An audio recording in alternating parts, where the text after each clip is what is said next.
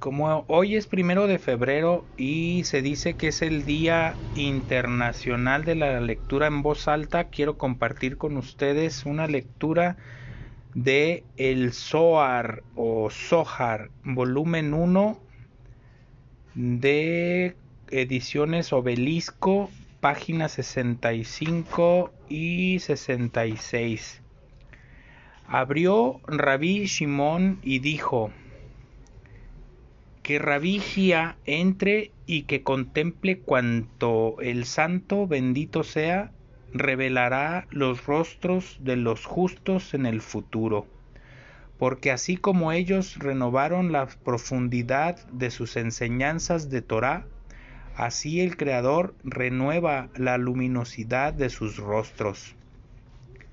Admirable es aquel que entra aquí sin vergüenza, sin carencia en el estudio de la Torá y en las buenas acciones, y admirable es aquel que se yergue en este mundo, el mundo terrenal, como un pilar firme en todo para enfrentarse al mal instinto.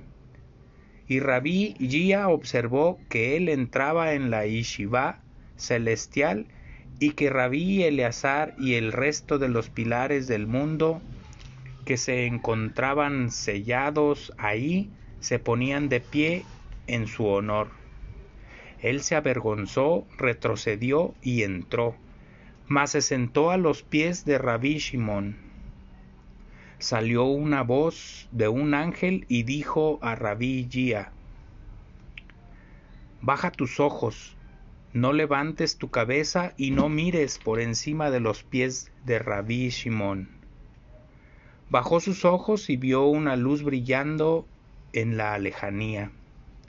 La voz del ángel volvió como antes y dijo a las almas de los justos que fallecieron y que se encuentran ahora en el Ganedén, seres superiores, ocultos e inaccesibles, ángeles con los ojos abiertos, estos que, que sobrevuelan todo el mundo, para supervisar las acciones de los hombres, en referencia a los siete ojos del Eterno citados en el texto del profeta Zacarías 4:10. Observad y ved, seres inferiores cerrados en vuestro sueño, despertad y observad la supervisión divina. ¿Quién de ustedes ha convertido a través de sus buenos actos la oscuridad en luz y el sabor amargo de los sufrimientos en dulzura, aceptándolos con amor, estando aún en el mundo físico, antes de llegar aquí? ¿Quién de ustedes espera cada día el brillo de la luz de la llegada del Mesías cuando el rey recuerda a la, a la sierva? Proverbios 5:19 y es glorificado y proclamado como el Rey de Reyes del mundo.